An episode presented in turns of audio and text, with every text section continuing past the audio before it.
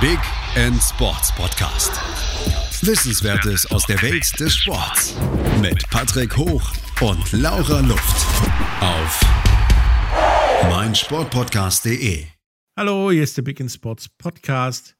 Heute mit Jörg Förster, Geschäftsführer der, des Hochschulsports Hamburg, zum Thema World University Games 2025. Hallo Jörg. Hallo Patrick, vielen Dank für die Einladung. Keine Ursache, ist ja auch ein interessantes Thema, denn die World University Games 2025 sollen in Rhein-Ruhr stattfinden. Normalerweise ist es ja so, dass die alle zwei Jahre in zwei verschiedenen Städten, Winter und Sommer stattfinden, aber wirklich gebunden an der Stadt. Ist das richtig? Das ist richtig. Äh, in den letzten Dekaden kann man schon sagen, ähm, hat äh, die Universiade immer in einer Einzelstadt, in der Regel einer Metropole, einer Region stattgefunden. Und ähm, das Mehrstandortkonzept äh, gab es nur vereinzelt aufgrund des Umstandes, dass äh, bestimmte Sportstätten eben äh, in der lokalen Gebietskörperschaft dann nicht vorhanden waren und äh, eben bestimmte Wettkämpfe dann ausgelagert wurden. Ähm, ähm, aber äh, ein Mehrstandortkonzept, wie wir es uns überlegt haben, ähm, auch als Innovationshub äh, für Multisportveranstaltungen in der Zukunft, hat es in der Form bisher noch nicht gegeben. Genau. Ähm, nun fragen sich viele, der eine redet von World University Games, der andere von Universade. Ähm, das hieß mal Universade und heißt es inoffiziell immer noch, ist aber offiziell die World University Games. Ähm, was genau sind die World University Games eigentlich?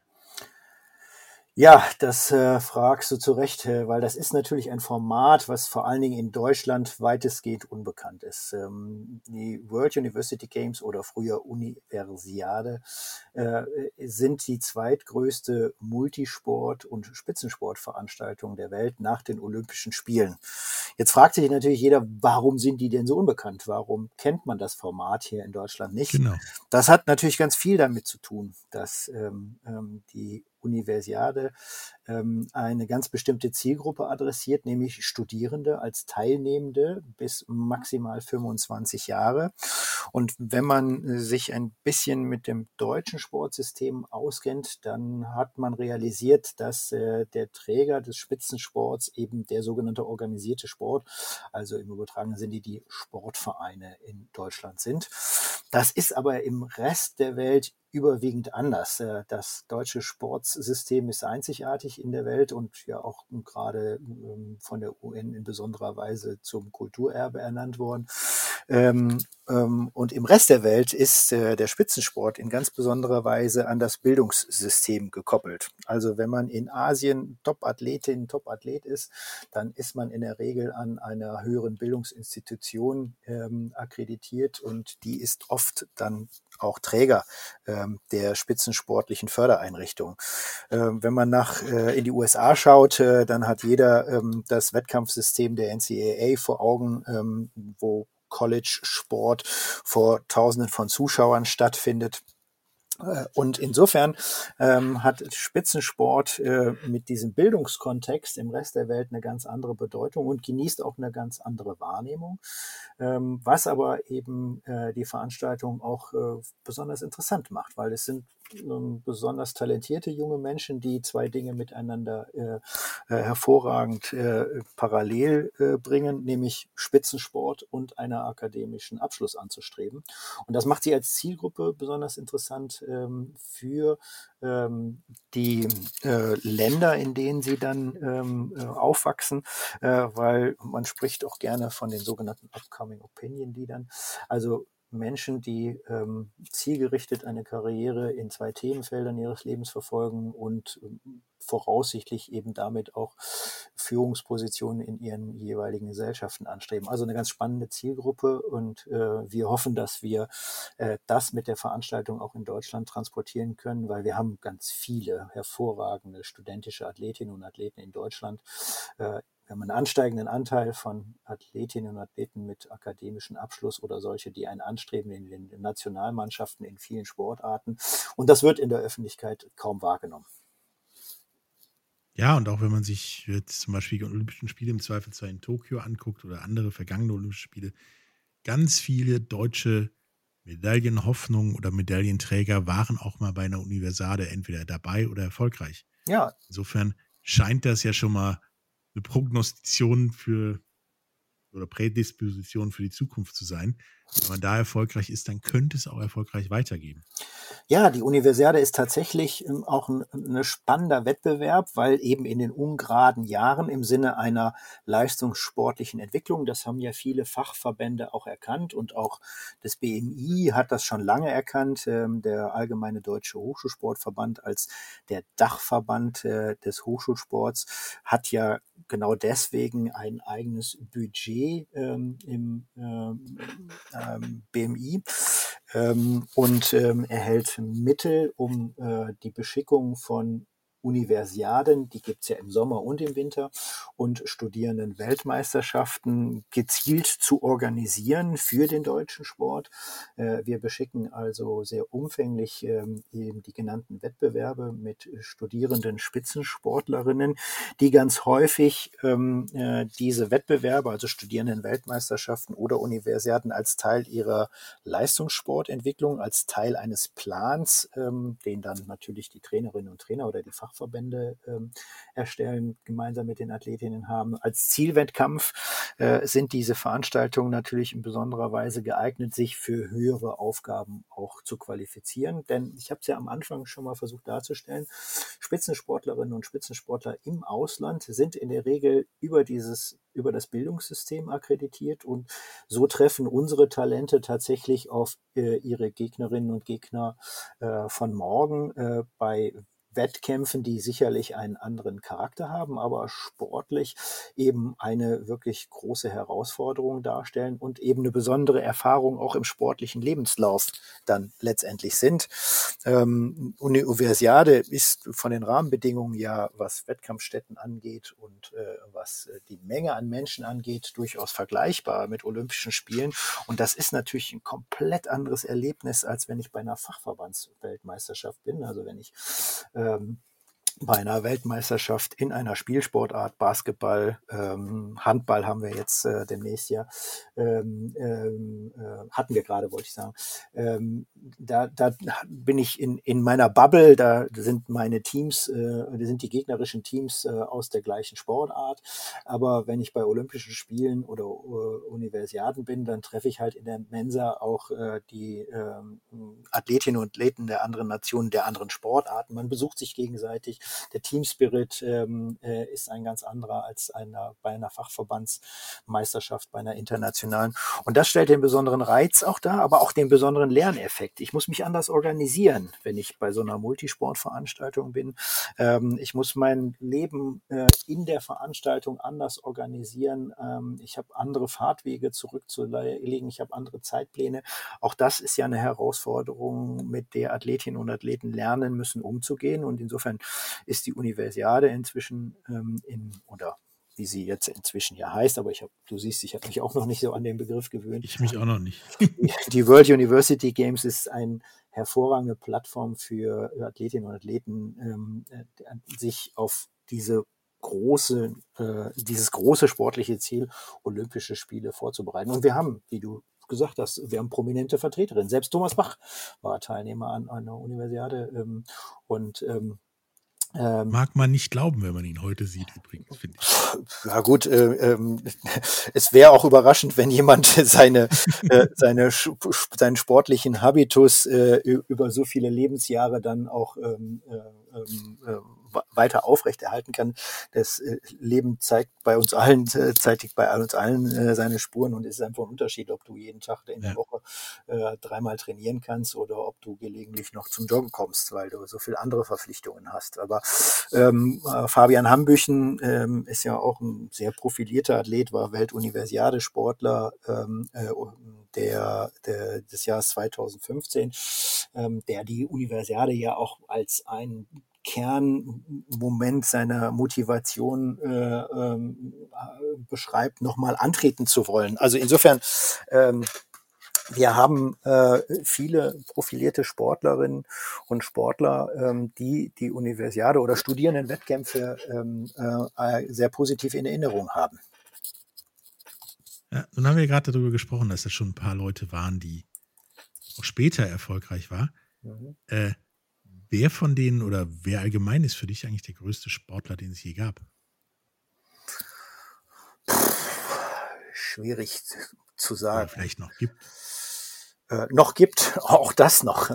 ähm, der, ähm, also ich glaube, äh, Sport, Sportler, die ihre Sportart komplett verändert haben, ähm, das sind Sportlerinnen und Sportler, äh, wobei mir da eben jetzt sofort äh, Fosbury einfällt, ne, der mit äh, seiner Sprungtechnik einfach eine Sportart revolutioniert hat.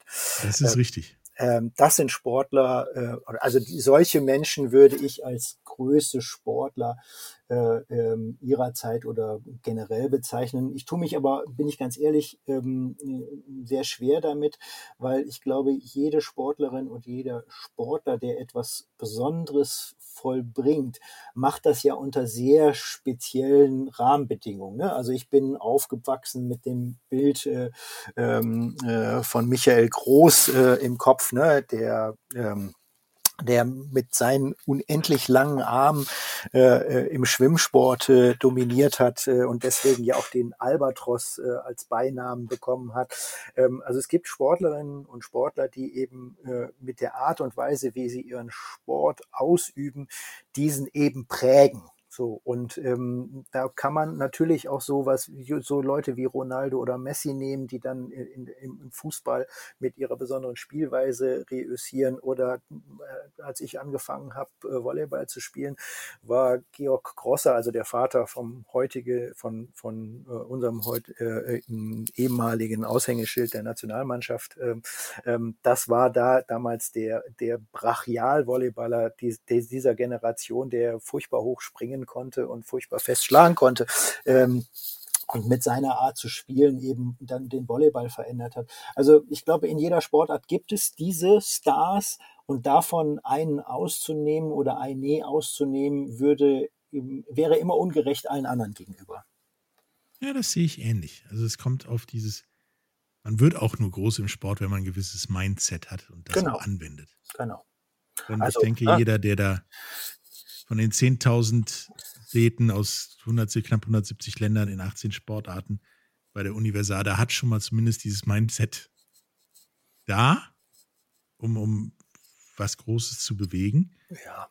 Ähm, und dann eben auch in Rhein-Ruhr. Äh, wo genau das dann in Rhein-Ruhr sein soll und was da so alles passiert, darüber sprechen wir gleich nach der Werbung. Schatz, ich bin neu verliebt. Was? Da drüben. Das ist er. Aber das ist ein Auto. Ja, eben. Mit ihm habe ich alles richtig gemacht. Wunschauto einfach kaufen, verkaufen oder leasen. Bei Autoscout24. Alles richtig gemacht. In rund 40 Folgen habt ihr mich jetzt schon sagen hören, I want to tell you about the Beatles. Ich habe euch die Geschichten zu ihren Alben und ihren Songs erzählt, euch ihre wichtigsten Wegbegleiter und Vertraute vorgestellt und natürlich die Orte, die für die Bandgeschichte eine wichtige Rolle spielten. Habt ihr die drei bisherigen Staffeln schon durchgehört? Nein? Na, worauf wartet ihr dann noch? Rein in den Podcatcher eurer Wahl und einfach mal losgehört. Und folgt gerne auch unserem Instagram-Kanal iwtty-Beatles Podcast. Hallo, da sind wir wieder mit Jörg Förster, Geschäftsführer des Hochschulsports Hamburg und reden über die World University Games 2025. Und sagtest du ja bereits, das ist quasi der kleine Bruder der Olympischen Spiele, also auf einer Stufe in Sachen Großereignissen. Ähm, durftest du oder hast du schon mal an so einem Großereignis teilgenommen? Und wenn nicht, äh, welches ist dir denn das Liebste in deiner Erinnerung?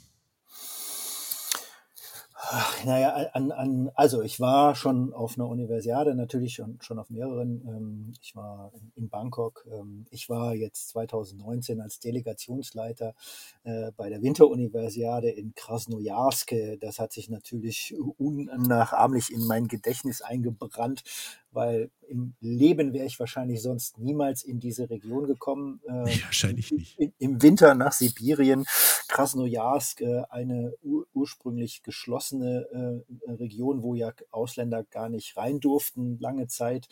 Ähm, und ähm, von einer unglaublichen Gastfreundschaft waren die Menschen dort, weil ähm, wir, weil das die, die Veranstaltung natürlich auch zum ersten Mal internationalen Sport direkt vor die Tür gebracht hat. Also ähm, insofern gibt es natürlich viele Erlebnisse. Ich habe das Glück, ähm, durch meine Rolle äh, im Allgemeinen Deutschen Hochschulsportverband ja ähm, ein wenig äh, inzwischen durch die Welt gekommen zu sein, bei vielen Veranstaltungen teilgenommen zu haben in unterschiedlichsten Funktionen.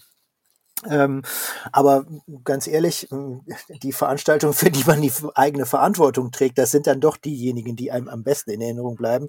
Und ich hatte das Glück, äh, eben zum Beispiel für die Studierendenweltmeisterschaft Beachvolleyball 2008 ähm, in Hamburg äh, an entscheidender Stelle äh, Verantwortung tragen zu dürfen als Turnierdirektor ähm, und verantwortlich für die ganze, den ganzen Aufbau der Venue und die Logistik und so. Und äh, das hat, das sind Erinnerungen, ähm, wo ich immer noch Gänsehaut kriege, wenn ich darüber nachdenke, wie wir beim Finale, nach dem Finale, weil der liebe Gott entschieden hatte, es urplötzlich wolkenbruchartig regnen zu lassen innerhalb von einer Viertelstunde die Fahnenmasten abgebaut haben und äh, alle 1500 Zuschauer, das Stadion war voll, äh, in, eine, in den Kreuzfahrtterminal reingepresst haben. Äh, ähm, gab gab ja noch keine Corona äh, und äh, versucht haben, eine Siegerehrung in einer völlig überfüllten Kreuzfahrthalle, äh, ein Kreuzfahrtterminal ähm, einigermaßen würdevoll über die Bühne zu bringen und meine drei studentischen Hilfskräfte dann in Ermangelung der Aufstellbarkeit der Fahnenmasten quasi aus den Knien die Fahnen der siegreichen Nation in den Händen haltend äh, zu äh, Gaudiamus Igitur langsam aufgestanden sind. Äh, die Fahnen natürlich in, abgestuft in den unterschiedlichen Höhen. Das sind ja Erlebnisse, die vergisst man dann nicht mehr. Ähm, und äh, insofern kann ich sagen, naja, vor allen Dingen die, wo ich selbst Verantwortung getragen habe, ähm, bleiben, bleiben einem natürlich in Erinnerung, aber ähm, du, du verbindest ja mit jeder Veranstaltung irgendwie was Besonderes. Ne? Bangkok ja. natürlich, diese unglaublich, also für europäische Verhältnisse, unglaublich große Stadt. Ähm, ich war damals äh, ähm, Teil, ähm, also in der Rolle als Repräsentant ähm, äh, des potenziellen Ausrichters Hamburg, äh, war ich aber als äh, Disziplinchef äh, in der Sportart Volleyball beziehungsweise als ähm, ähm, Verantwortlicher in der Sportart Volleyball, Beachvolleyball Teil äh, der, der Volleyball-Delegation und dann fahren wir zu unserem ersten Spiel und wir fahren zwei Stunden mit dem Bus und wir sind immer noch nicht aus der Stadt raus. Ähm, das war schon ein ziemlich beeindruckendes Erlebnis und dieses krasse, diese krassen Gegensätze von der unmittelbaren Armut äh, der äh, fliegenden Verkäufer von Essen und irgendwelchen Gedöns, was man dann als Tourist so kauft, und dem Luxus in den Hotels, dieses Nebeneinander, das ist, das kriegt man ja gar nicht irgendwie äh, miteinander sortiert. Also äh, jede Veranstaltung hat ihr, ihre Besonderheiten. Und ähm, was ich aber immer ähm, ähm festgestellt habe, ähm, sind, dass eben die, die die Volunteers, also die quasi am Ende der Nahrungskette einer, eines Organisationskomitees äh, sind, die Menschen, die sind das Gesicht der Veranstaltung, die prägen einen, äh, weil mit denen habe ich einfach den meisten Kontakt, egal ob ich Teilnehmer, okay. Funktionsträger, Repräsentant bin, ähm, also die Attachés, äh, die sich äh, in den letzten 15 Jahren immer engagiert darum gekümmert haben, dass ich dahin gefunden habe, wo ich hin musste oder dass äh, meine Probleme, die ich hatte, äh, dann doch irgendwie gelöst wurden. Das sind eigentlich die Menschen, die einem im Herzen und in Erinnerung bleiben und die sehr wesentlich dann auch ähm, die Veranstaltung ähm, und die Wahrnehmung der Veranstaltung prägen. Nun wollt ihr ja 2025 zumindest die World University Games nach Rhein-Ruhr kriegen. Ähm, die Olympiabewerbung ist ja gescheitert. Ähm, dieses Jahr, 2021, sind die, äh, ist die Universiade in, in China und in Luzern, 23 in Ekaterinburg und Lake Placid. Mhm. 25 wäre sie dann hier. Mhm. wenn es klappt.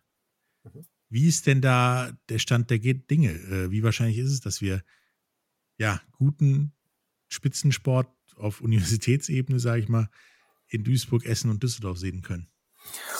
Also erstmal muss man ja festhalten, dass es natürlich ein unglaublich positives Zeichen, in die Zukunft gerichtetes Zeichen ist, äh, dass wir so weit gekommen sind mit der Vorbereitung der Universiade, dass wir eine wirklich hervorragende, herausragende Unterstützung sowohl von Bund und Land bekommen haben, dass es einen parteiübergreifenden Konsens ist, dass es eine schlaue Idee ist, die Universiade als eine Zielveranstaltung ähm, der nationalen Strategiesport-Großveranstaltung nach Deutschland zu holen, dass die Universiade einen Mehrwert für Sportdeutschland darstellt, dass darüber Einigkeit herzustellen war in Zeiten einer Krise, wie wir sie noch nie äh, gesehen haben und wie, wir sie hoffentlich nicht nur ein zweites Mal erleben müssen in unserem Lebenslauf, ähm, äh, stellt an sich schon mal einen Riesenerfolg dar. Ähm, ich habe ja eben hm, anklingen lassen, ähm, dass auch Hamburg mal drüber nachgedacht hat, äh, die Universiade nach Deutschland zu holen. Und ich äh, habe auch damals ähm,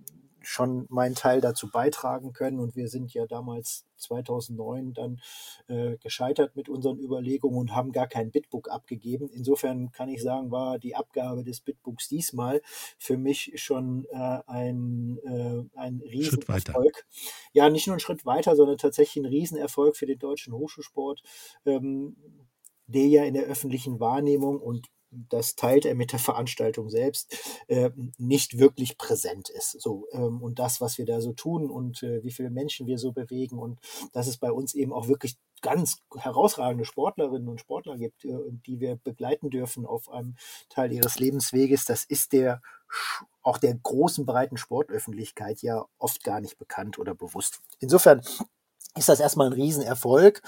Ähm, jetzt hast du gesagt, die Olympiabewerbung ist gescheitert. Ähm, ich, also bis jetzt gab es ja noch gar keine Olympiabewerbung. Äh, es gab aber das Vorhaben der Olympia Genau, das Vorhaben äh, 2032 muss man wahrscheinlich sagen, ist mit dem äh, mit der Entscheidung des IOCs, sich jetzt mit dem Bewerber Brisbane ähm, dann sehr vertieft auseinanderzusetzen, äh, sicherlich äh, nicht mehr zu realisieren. Ähm, ich hoffe, dass aber ähm, das nicht grundsätzlich ein Aus ähm, für die Überlegung darstellt, ob Deutschland sich als äh, Bewerberin, Bewerber äh, also als bewerbende Nation Gedanken machen möchte, ähm, äh, die Olympischen Spiele ähm, äh, nach Deutschland zu holen. Also das würde ich sehr schade finden.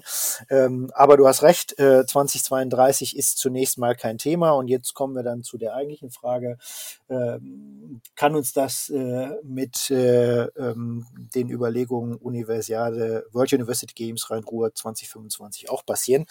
Ähm, ähnlich wie das IOC hat sich die FISO schon länger Gedanken zu der Frage gemacht, wie schafft man es eigentlich, äh, ähm, Wettbewerbe zwischen Austragungsstädten zu vermeiden äh, oder Austragungsregionen zu vermeiden, die im Prinzip mehr Verlierer als Gewinner erzeugen. Also diese ähm, ressourcenfressenden Wettbewerbe, Bidding-Wettbewerbe äh, sind, ähm, das hat nicht nur das IOC erkannt, sind eigentlich nicht mehr zeitgemäß sondern eher eine frühzeitige Entscheidung, dass man mit einem Bewerber, einer Bewerberregion äh, in einen intensiven Dialog gehen möchte, um eben die Verlierer zu vermeiden, aber eben auch Handlungssicherheit, Planungssicherheit auf beiden Seiten zu gewinnen. Das ist eine Erkenntnis, die auch die FISO geteilt hat. Und insofern ähm, kann ich sagen, wir sind sehr, sehr zuversichtlich, äh, dass wir einen Zuschlag äh, ähm, für die Ausrichtung 2025 erhalten werden, äh, tatsächlich wir im Moment der einzige Bewerber sind, mit dem die FISU ähm, äh, Verhandlungen in der Intensität führt, wie wir es die letzten zwei Jahre getan haben. Wir haben ja regelmäßig uns ähm, mit äh, den ähm, äh, Kolleginnen und Kollegen aus dem FISU Office in Lausanne hinsichtlich der Erstellung des Bitbooks, hinsichtlich der Erstellung des Veranstaltungskonzeptes, äh, was ja ähm, mehrere innovative Aspekte beinhaltet, ausgetauscht. Insofern sind wir äh, sehr zuversichtlich, dass wir mit dem, was wir ins Bitbook reingeschrieben haben, im Prinzip deren Erwartungen auch ähm, sehr umfänglich äh, erfüllen können. Ähm, es gibt einen weiteren Interessenten, das ist Ungarn mit Budapest, ähm, aber die äh, FISO hat mit Ungarn, äh, hat das Interesse zur Kenntnis genommen, aber hat den Ungarn auch ähm, äh, transparent vermittelt, ähm, dass eben das, äh, die, der, der Stand des, äh, der deutschen Überlegungen so interessant und so ausgereift war zum damaligen Zeitpunkt, ähm, dass man eben mit Deutschland in den äh, intensiveren Austausch gehen möchte. Und ähm, erst wenn man zu der Erkenntnis kommt, dass Deutschland eben den Anforderungen nicht gerecht werden kann, äh, man weiter mit äh, Ungarn ins Gespräch gehen möchte. Und so haben wir eben sukzessive ähm, äh, über die intensive Kommunikation äh, mit, dem, mit der FISO nachweisen können, dass wir deren Erwartungen an den Planungsprozess gerecht werden können, dass wir die Anforderungen, die die FISO formuliert in ihren Technical Requirements, dass wir darauf Antworten haben. Ähm, und ähm, äh, von daher sind wir im Moment der einzige Bewerber der ein sogenanntes Bitbook auf den Tisch gelegt hat. Das haben wir abgegeben, das Bitbook, äh, und äh, das FISO-Exekutivkomitee setzt sich jetzt mit dem Bitbook auseinander. Und wir sind sehr zuversichtlich, dass bei einer für Mai anberaumten Sitzung des Exekutivkomitees, wo wir dann auch ähm, das Veranstaltungskonzept den ähm, diesem Gremium werden präsentieren müssen, ähm, äh, wir eine Vergabe erreichen werden, also positives Votum äh, des Exekutivkomitees für eine Vergabe erreichen können. Insofern, wir sind sehr zuversichtlich, ähm, dass wir eben nicht ähm, das erleben, was äh, die engagierten Kolleginnen rund um die äh, Rhein-Ruhr-Initiative erleben mussten, dass eben äh, quasi ohne ihre Beteiligung, äh, ohne ihre Einflussnahme, ähm, äh, ihre eigenen Überlegungen vor die Wand gefahren sind. Ja, ich meine, wir sind ja jetzt auch schon relativ weit. Wir haben noch einen knappen, knappe anderthalb Monate bis zur Entscheidung. Mhm. Wenn du sagst, es gibt gefühlt keinen anderen Bewerber, jetzt noch einen aus dem Hufhut zu zaubern, wird ein bisschen schwierig, glaube ich. Ähm, ja, die, die, FISO könnte ja auch zu der Überzeugung kommen, dass sie ähm, äh, das Verfahren wieder öffnet. Also die ist ja, ja im, im, Prinzip erstmal sicher für 23. Äh, und wenn wir jetzt mit unserem Bitbook vollkommen neben der Spur liegen würden oder wir jetzt in den weiteren Verhandlungen äh, über den Ausrichtervertrag äh, nicht sinnvoll zusammenkommen könnten, dann könnte die FISO natürlich sagen, gut, wir, kommen nicht klar miteinander, wir können jetzt keine Entscheidung fällen, äh, ähm, wir reden jetzt erstmal mit den Ungarn. Ähm, das äh, steht äh, so einem Weltverband natürlich auch diese, diese Option steht auch äh, natürlich dem Weltverband offen. Ähm, ich glaube aber, ähm, also ich wäre ja ein schlechter Vertreter äh, unserer äh, Sache an dieser Stelle, wenn ich nicht glauben würde, ähm, dass wir äh, mit unserem Bitbook ähm, äh, ein ähm, Dokument auf den Tisch gelegt haben, was entscheidungsfähig ist. Ja. Ähm, was genau dafür, also da stattfinden soll in Rhein-Ruhr, in 2025. Darüber reden wir nach einer kurzen Werbepause. Bis gleich. Schatz, ich bin neu verliebt. Was? Da drüben. Das ist er. Aber das ist ein Auto. Ja, eben. Mit ihm habe ich alles richtig gemacht. Wunschauto einfach kaufen, verkaufen oder leasen. Bei Autoscout24. Alles richtig gemacht. Hallo, da sind wir wieder heute mit Jörg Förster, Geschäftsführer des Hochschulsports Hamburg und reden über die World University Games 2025, die, wie wir gerade gelernt haben, relativ sicher in Rhein-Ruhr stattfinden, also Duisburg, Essen und Düsseldorf. Äh, 1989 hatten wir die letzten University Games Universiade äh, in Duisburg. Das war ja eher so, naja, Event, ähm, weil da so um die Universiade einiges schiefgegangen ist. Diesmal wollte ja tatsächlich ähm, auch noch zwei, Para, nee, zwei oder drei Parasportarten einführen, plus die Sportarten, die auch alle sonst immer dabei sind. Also insgesamt, glaube ich, 18 Sportarten. Mhm. Ähm, ja, habt ihr dafür überhaupt alle die Sportstätten? Also, weil, klar, Burgplatz kann man Beachvolleyball spielen in Düsseldorf. in, in der Guga-Halle kannst du ein bisschen Basketball, Handball spielen. Ähm, in Duisburg kannst du, kannst du rudern, aber sonst, wie gestaltet ihr das? Ja, ähm, also vielleicht noch mal zur Ehrenrettung von Duisburg. Ähm, die, die, die Generation der Hochschulsportverantwortlichen, die damals äh, ähm, dieses äh, Event gewuppt haben, die hatten 153 Tage Zeit, äh, um die Veranstaltung vorzubereiten. Ja. Ähm, da Sao Paulo sehr kurzfristig die Ausrichtung zurückgegeben hatte und dann die FISO sich an den ADH gewendet hat äh, und gefragt hat, könnt ihr nicht mit, äh, ich sag mal, sehr substanzieller Unterstützung von Helmut Kohl und Alfred Herrhausen ist es damals dann gelungen, ähm, Duisburg zu überzeugen, dass Duisburg ein geeigneter Austragungsort sei und äh, es gab damals nur vier Sportarten. Ähm, aber ähm, die, die Veranstaltung als solche ist tatsächlich im, in der sportlichen DNA der Region verhaftet geblieben, wie ich dann selber auch die Erfahrungen machen durfte, als ich vom Sportausschuss äh, des Landtags äh, die unsere Überlegungen präsentieren durfte und Hannelore Kraft dann sagte, naja, sie würde sich auch noch gut daran erinnern, sie wäre als junge Frau damals äh, äh begeisterte Zuschauerin der Universität Universiade äh, gewesen und ähm, hätte das eben in positivster Erinnerung und würde sich sehr freuen, dass sie jetzt noch ein zweites Mal eine Chance hätte, ähm, äh, in der Region eben Studenten äh, ähm, zu erleben. Also insofern ähm, ähm, es war komisch, sagen wir es so. Es, es, war auf jeden Fall anders, als es heute sein wird. Und ja. ähm, die Vorbereitungszeit, die wir haben, ist natürlich auch in anderer Art und Weise geeignet äh, und ähm, äh, ähm, schürt auch zu Recht andere Erwartungen an die Durchführungsqualität und die Dimension.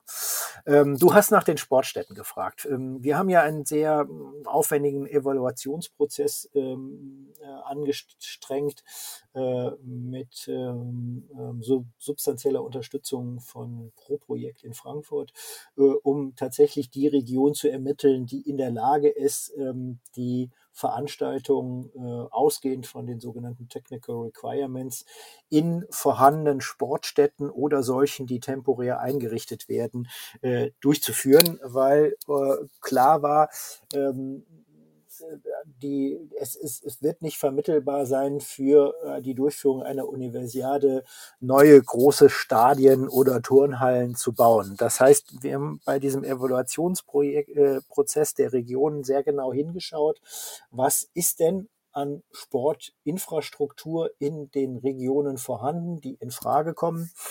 Äh, und ähm, haben eben festgestellt, dass äh, die Rhein-Ruhr-Region äh, mit den Städten Düsseldorf, Duisburg, Mülheim, Essen und Bochum äh, hervorragend geeignet ist, ähm, die Veranstaltung abzubilden in vorhandenen Sportstätten. Allerdings äh, beziehen wir eben tatsächlich auch äh, die Messe Essen und äh, die äh, Messe Düsseldorf mit ein, äh, um äh, dort äh, auch so Hubs zu schaffen, wo eben dann bestimmte Sportarten tatsächlich auch konzentriert äh, untergebracht werden, äh, um äh, eben äh, einerseits das Zuschauererlebnis äh, zu verdichten, also alle Kampfsportarten gemeinsam äh, in der Messe unterzubringen, hat einfach den Vorteil, ähm, dass die dann auch, ähm, sag mal, eine definierte Publikumsgrößenordnung erreichen.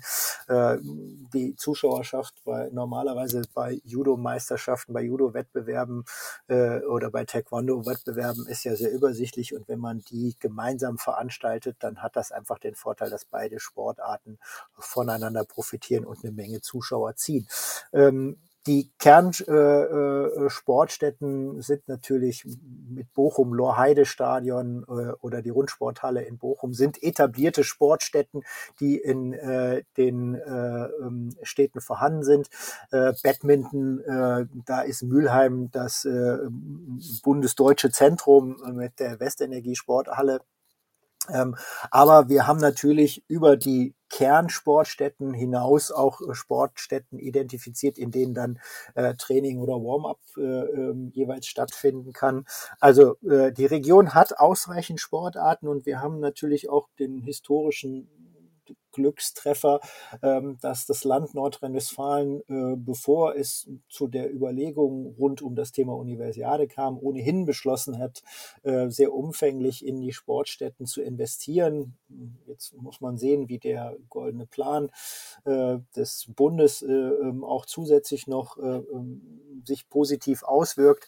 Aber wir gehen davon aus, dass wir eben das ganze Programm in den vorhandenen Sportstätten werden abbilden können und dass auch ausreichend äh, ähm, weitere Sportstätten zur Verfügung stehen für die Bedarfe, die man denn eben im rund, rund um das Thema Training, Wettkampfvorbereitung etc. benötigt. Mhm. Ähm, nun, jeder, der mal im Ruhrgebiet unterwegs war, weiß, eine Reise von Düsseldorf nach Essen ist kilometermäßig eine halbe Stunde, mhm. kann aber im Vier-Stunden-Bereich liegen. Ja. Wie habt ihr vor, das zu lösen? In der Tat ist das eine Herausforderung. Also ich komme ja selber aus der Region. Ähm, ich habe äh, lange Zeit als Trainer in der Oberliga, Regionalliga, Trainer und Spielertrainer in der Oberliga, Regionalliga Volleyball äh, gespielt. Ich kenne also viele der Sportstätten, äh, die wir da in den Blick nehmen, aus eigenem Erleben, ähm, aus dem Hin- und Herfahren. Ähm, und ähm, äh, bin, wir sind uns der Herausforderung äh, einer solchen Metropolregion auch bewusst. Ähm, wir haben sehr frühzeitig auch ähm, zum Beispiel mit dem Verkehrsministerium Kontakt aufgenommen, äh, weil natürlich die Universiade als Zielveranstaltung jetzt auch einen Katalysatoreffekt hat, äh, weil das ich sag mal, regionalpolitische Ziel des Zusammenwachsens äh, der Kommunen, der Infrastruktur der Kommunen und der Verbesserung der Verkehrssituation, das haben ja nicht wir uns ausgedacht, äh, weil es die Universiade gibt, sondern das ist ja ein politisches, ein regionalpolitisches Ziel, das auf den verschiedensten Ebenen schon seit langem diskutiert wird. Und ähm, natürlich ist das auch eine Region, die, ähm, was die Haushaltssituation der Kommunen angeht, äh, sicherlich andere Herausforderungen zu bewältigen hat ähm, als ähm, Hamburg oder München.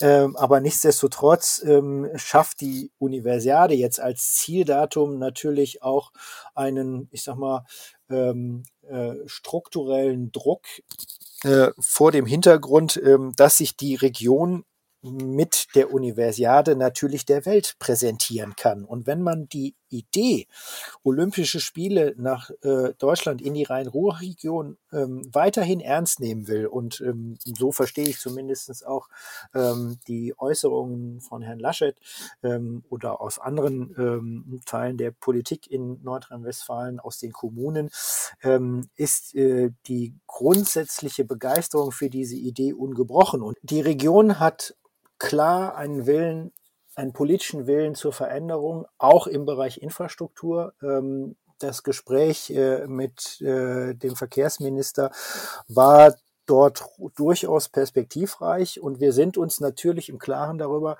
dass gerade dieses Logistikthema, also wie kriegt man eigentlich Athletinnen und Athleten äh, zu ihrem Wettkampfort von ihrem Unterbringungsort, weil da kommt ja das zweite Dezentralisierungsthema dazu.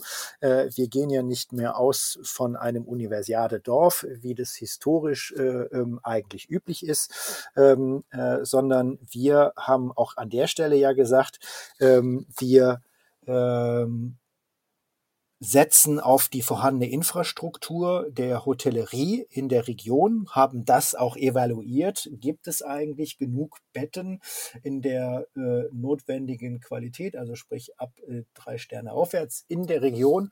Ähm, gibt es genug Unterbringungscluster, die wir bilden können, äh, um die Athletinnen und Athleten und Funktionsträger, offizielle Helferinnen und Helfer in der Region angemessen unterzubringen? Ähm, und die Daten, Zahlen, Fakten, die äh, ermittelt wurden, haben gesagt, ja, das ist möglich. Ähm, aber das führt natürlich auch zu einer dezentralen Unterbringung von Teilnehmenden, was dazu führt, ähm, äh, im nächsten Schritt, dass im Prinzip diese Logistik-Herausforderungen miteinander so verschränkt werden müssen, dass wir es eben trotzdem schaffen, durch die Nutzung unterschiedlicher Transportsysteme die Menschen, auch die Zuschauerinnen und Zuschauer, ähm, durch die Reg Region zu transportieren, um äh, einerseits äh, das Sporterlebnis möglich zu machen, andererseits die Begegnung möglich zu machen ähm, und das Ganze eben auch äh, planbar zu machen im Sinne von, ich sitze in meinem Hotel in Duisburg und möchte gerne äh, mein Badminton-Team äh, in Mülheim unterstützen und dann brauche ich halt die App, äh, die mir sagt, ähm, welche Verkehrsmittel ich dazu ähm, Universiade äh, intern, äh, beziehungsweise auch unter Einbindung des ÖPNVs der Region. Äh, wie komme ich am einfachsten von A nach B? Ähm, ich muss mir kein Ticket kaufen, sondern mein Ticket ist eben auf meinem Teilnehmerausweis äh, enthalten und ich log mich ein in ein System und äh, buche meinen Platz äh, in einem wie auch immer gearteten äh, Transportmittel, um von A nach B zu kommen beziehungsweise nutze die mir angebotenen Hubs, um von A nach B zu kommen. Da genau an dieser Stelle ähm, bemisst sich natürlich äh, eben das Thema Innovationspotenzial der Veranstaltung, weil das sind Herausforderungen, äh, die wir lösen müssen, gemeinsam mit der äh, Wissenschaft. Ähm, und das ist das besondere Momentum, der besondere äh, Vorteil, den die Universiade bietet. Als einer Veranstaltung, die sich an Studierende richtet, lassen sich die äh, Potenziale, die Wissenschaftspotenziale der Region nochmal ganz anders adressieren und abrufen. Wir haben ja sehr frühzeitig begonnen, ähm, die hm, Hochschulen, die Landesrektorenkonferenz, die Hochschulrektorenkonferenz, äh, ähm, also die Bundesdeutsche Hochschulrektorenkonferenz mit einzubeziehen in unsere Überlegungen. Wir haben mit der Wissenschaftsministerin ähm, sehr langes Gespräch führen können äh, zu der Frage, wie macht man eigentlich die Universiade zum Katalysat für, für einen ähm, Theorie-Praxistransfer aus der Wissenschaft in die Frage der Mobilität der Region. Die wird ja, dieses Thema wird ja an, an mehreren Hochschulstandorten tatsächlich auch wissenschaftlich untersucht, begleitet und es werden Lösungen entworfen, losgelöst von der Frage einer Universiade. Aber die Universiade wirkt hier als Katalysator und das, äh, glauben wir, wird einen sehr wesentlichen Beitrag dazu leisten, dass hoffentlich in 2025 äh, äh, die Gefahr eines Vier-Stunden-Trips von Düsseldorf nach Essen sich deutlich verringert hat äh, ähm, zugunsten der ähm, Konvergenz der vorhandenen Verkehrssysteme oder bis dahin gestalteten Verkehrssysteme. Ja, das, das hört sich sehr gut an. Vielleicht kommen wir dann auch mal schneller als in vier Stunden nach Essen. Mhm. Ähm, nun, nun haben wir ja schon gesagt, es sind 15 Sportarten plus drei Parasportarten ähm, bei, bei den ja, World University Games. Ähm, da findet ja auch noch eine ganze Menge drumherum statt, wie äh, Wissenschaftskongresse, ähm, Workshops, Kulturprogramme. Das ist ja im Prinzip doch um einiges mehr als die Olympischen Spiele. Ja. Äh, siehst du das auch so? Das sehe ich total so. Ähm, allerdings muss ich eine kleine Korrektur anbringen. Tatsächlich sind die, die, die Parasportarten nicht die zusätzlichen, also die sogenannten Optional Sports. Ähm, die optionalen Sportarten sind tatsächlich Rudern, äh, Beachvolleyball und 3 und 3 Basketball. Äh, wir haben okay. auch da ja einen sehr komplexen äh, Entscheidungsprozess ähm, absolviert, ähm, äh, welche drei Sportarten wir als äh, optionale Sportarten auswählen wollen wollten. Da will ich jetzt gar nicht im Detail drauf eingehen, es sei denn, das ist von Interesse. Ähm, und die Parasportarten, die Integration der Parasportarten soll tatsächlich so stattfinden, ähm, dass es eben wirklich inklusiv ist. Also Tischtennis, ähm, äh, Düsseldorf ist ein wichtiger Standort für Paratischtennis. Insofern ähm, sind unsere Überlegungen dahingehend, äh, dass Para-Tischtennis integriert in den Tischtenniswettbewerb stattfindet. Also die keinen eigenen Wettbewerb haben, sondern natürlich eine eigene Wertung haben. Aber die Veranstaltungen wirklich inklusiv stattfinden. Also nicht mhm. wie bei den Olympischen Spielen es eine Trennung zwischen ähm, Nicht-Parasport und Parasport gibt. Also nicht äh, zwei Wochen später ist Nein, genau. Das, die, die, die, die Parasportarten als eigene Disziplin äh, im, äh, äh, im Wettkampfablauf der Sportart äh, eben realisiert werden. Und insofern ähm, zählen sie eben jetzt nicht als äh, die optionalen Sportarten, sondern sind Teil des Programms. Mhm. Ähm, jetzt hast du aber die Frage gestellt, ähm, das ist ja eigentlich mehr, ähm, weil es findet ein Kongress statt. Ähm, äh, es soll kulturelle Begegnungen geschaffen werden. Das ist in der Tat das Besonders oder das andere der Universiade, die Erwartung, äh, dass ein internationaler Wissenschaftskongress während der Veranstaltung realisiert wird. Wir befinden uns in der Region mit der größten Hochschuldichte und äh, wenn die eins mit Sicherheit können, dann ist es einen wissenschaftlichen Kongress ausrichten. Also da müssen wir keine Sorgen haben. Ähm, da äh, wird die Herausforderung sein, das Thema zu identifizieren, was dann in 2025 von einem übergeordneten internationalen Interesse in Bezug auf das Themenfeld Sport ist. Ähm, aber die Veranstaltung schafft ja nicht nur ähm, ein wissenschaftliches Themenkomplex nur durch die Durchführung selbst, sondern auch auf dem Weg dahin planen wir natürlich ähm, äh, wissenschaftliche Fachtagungen und Kongresse, die sich mit Zukunftsthemen auseinandersetzen sollen. Ähm, denn die Region hat ja auch ein Interesse anders wahrgenommen zu werden in der, vor dem Hintergrund des Anspruches an Internationalisierung von Wissenschaft. Also die Hochschulstandorte, wir haben natürlich exzellente Hochschulen in der Region, ähm, äh, aber ähm, die Hochschulen äh, in Deutschland ähm, haben immer noch Potenzial, was das Thema Internationalisierung angeht. Ähm, im, im Wissenschaftsministerium läuft das ja auch unter dem Begriff Science Diplomacy. Also wie wie stellt man internationale Forschungsnetzwerke, Forschungsverbünde her, äh, um äh, auch Wissenschaftlerinnen, wiss, äh, also prominente Wissenschaftlerinnen und Wissenschaftler aus dem Ausland nach Deutschland zu holen, um das Portefeuille ähm, der Wissenschaftsregion der äh, äh, Rhein-Ruhr-Universitäten zu stärken, ist die äh, Universiade natürlich eine wunderbare Plattform daran anzuknüpfen und ähm, quasi davon ausgehend, ähm, diese Netzwerke zu bespielen und in Forschungsverbünden sich eben dann auch in der Vorbereitung äh, der Veranstaltung verschiedenen ähm, wichtigen Zukunftsthemen zu widmen, die natürlich gerade vor der Hintergrund der aktuellen immer stärker und ähm, auch notwendiger werdenden Diskussion um die Nachhaltigkeitsfragen, wenn ich mir die 17 äh, Sustainable Development Goals anschaue, anschaue, äh, die die UN äh, definiert hat, dann ähm, äh, gibt es dazu natürlich viele wissenschaftliche Fragen, die es zu erörtern gilt. Ähm, und das werden Themen sein, mit denen sich die Hochschulen der Region dann in Zukunft in einer anderen Art und Weise und mit dem Blick auf ein Zieldatum werden auseinandersetzen können, werden sich international präsentieren können ähm, und äh, die, die, die diesen Wissenschaftskontext eben in besonderer Art und Weise mit Leben füllen. Der zweite Punkt ähm, ist ähm, das, was die FISO eben auch erwartet, Begegnung. Ähm, wir erwarten 20.000 Helferinnen und Helfer ungefähr. Äh, die werden natürlich aus der Region kommen, aber die werden zum Teil aus ähm, der ganzen Welt kommen. Äh, wir werden ja Volunteers äh, nach Deutschland einladen, sich in dieser Veranstaltung zu engagieren. Es gibt der entsprechende Volontierprogramme der in nationalen und internationalen Sportverbände.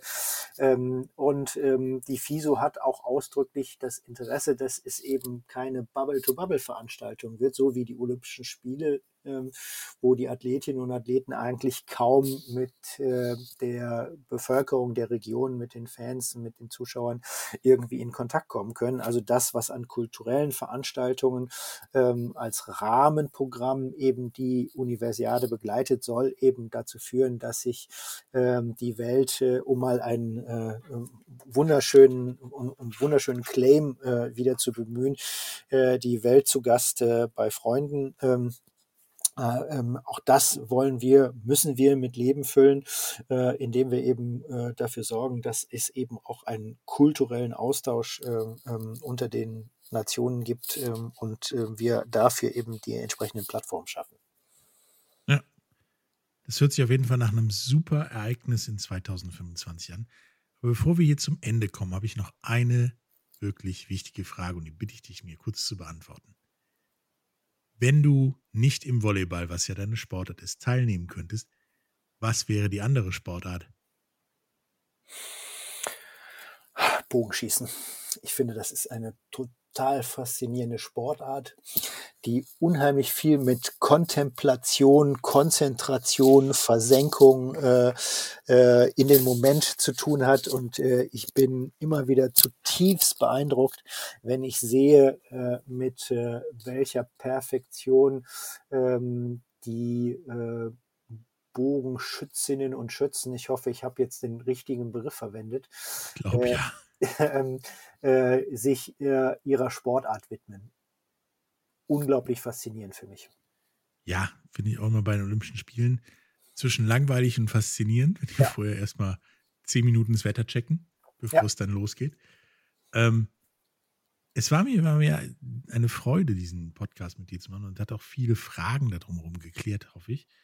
Ähm, wir werden uns auf jeden Fall nochmal dazu unterhalten, je näher es an das Ereignis selber geht, denke ich.